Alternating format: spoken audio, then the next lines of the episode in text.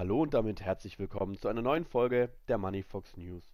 Heute am Donnerstag, den 6. April, sprechen wir über Russland oder besser gesagt die Russen, denn diese geben mehr Geld für Krypto als für Gold aus. Ebenso sprechen wir über Solana, hier verschieben Kryptowale Solana Coins in Millionenhöhe. Dann sprechen wir noch über die Schweiz und Kryptounternehmen, welche jetzt dort Zuflucht suchen. Und zu guter Letzt sprechen wir erneut über die DWP Bank, welche Weichen für Kryptowährungen stellt und somit zeitnah Kryptowährungen in zahlreichen deutschen Banken und Sparkassen verfügbar sein könnten. Kommen wir gleich zu unserer ersten Newsmeldung. Die Russen geben inzwischen pro Haushalt mehr für Kryptowährungen aus als für Gold und andere Edelmetalle, wie ein Bericht der Zentralbank herausgefunden hat.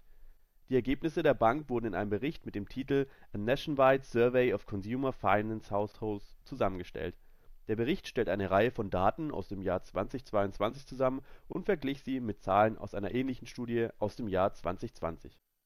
Die Bank sagte, dass sie mit etwa 12.000 Personen aus 6.000 Haushalten in 38 Regionen des Landes gesprochen hat. Die Daten zeigten, dass der durchschnittliche russische Haushalt Kryptowährungen im Wert von etwa 220 Dollar besaß. Im Gegensatz dazu besaßen die Haushalte Gold und andere Edelmetalle im Wert von etwas mehr als 40 Dollar sowie Ersparnisse im Wert von knapp 190 Dollar. Die Bank fügte hinzu, dass ihre Umfrage zwischen April und August 2022 durchgeführt wurde. Allerdings könnten die Zahlen durch wenige Personen, die viel in Kryptowährungen investiert haben, verzerrt worden sein. Weniger als ein Prozent der Befragten gaben an, Kryptowährungen zu besitzen, verglichen mit etwa 65 Prozent, die angaben, Geld auf der Bank zu haben. Diese Zahl scheint jedoch im Widerspruch zu früheren Schätzungen der Regierung zum Kryptobesitz zu stehen Einige Gesetzgeber gehen davon aus, dass 12 Prozent der Russen Kryptowährungen besitzen, wobei einige von privaten Stellen erhobene Daten diese Behauptungen untermauern. Kommen wir gleich zu unserer nächsten Newsmeldung. Steht der Solana-Kurs vor massiven Turbulenzen? Solana war einer der Hauptleidtragenden des Krypto-Crashes 2022. Häufige Netzwerkausfälle sowie Verwicklungen in die FTX-Pleite sorgten beim Solana-Kurs für einen besonderen heftigen Absturz von 95 Prozent. Mittlerweile scheint sich die Kryptowährung wieder etwas gefangen zu haben doch nun kündigen massive Verschiebungen der Solana-Coins erneut Unheil an. Was hat es mit den Bewegungen überhaupt auf sich? Bewegungen könnten mit dem bevorstehenden Release des Solana-Handys zusammenhängen. So zeigen Informationen der Kryptodatenbank Whale dass millionenschwere Händler, sogenannte Kryptowale, 9.075.999 Sol verschoben haben.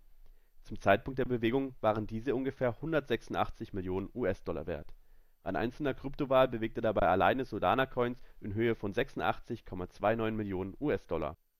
Auch wenn die gesamt verschobenen 186 Millionen US-Dollar angesichts der Marktkapitalisierung des Sol von ungefähr 8 Milliarden US-Dollar auf den ersten Blick vergleichsweise niedrig erscheinen, so könnten die Verschiebungen der Kryptowale bei einem entsprechend schnellen Verkauf größere Turbulenzen auslösen und somit deutlich ins Gewicht fallen.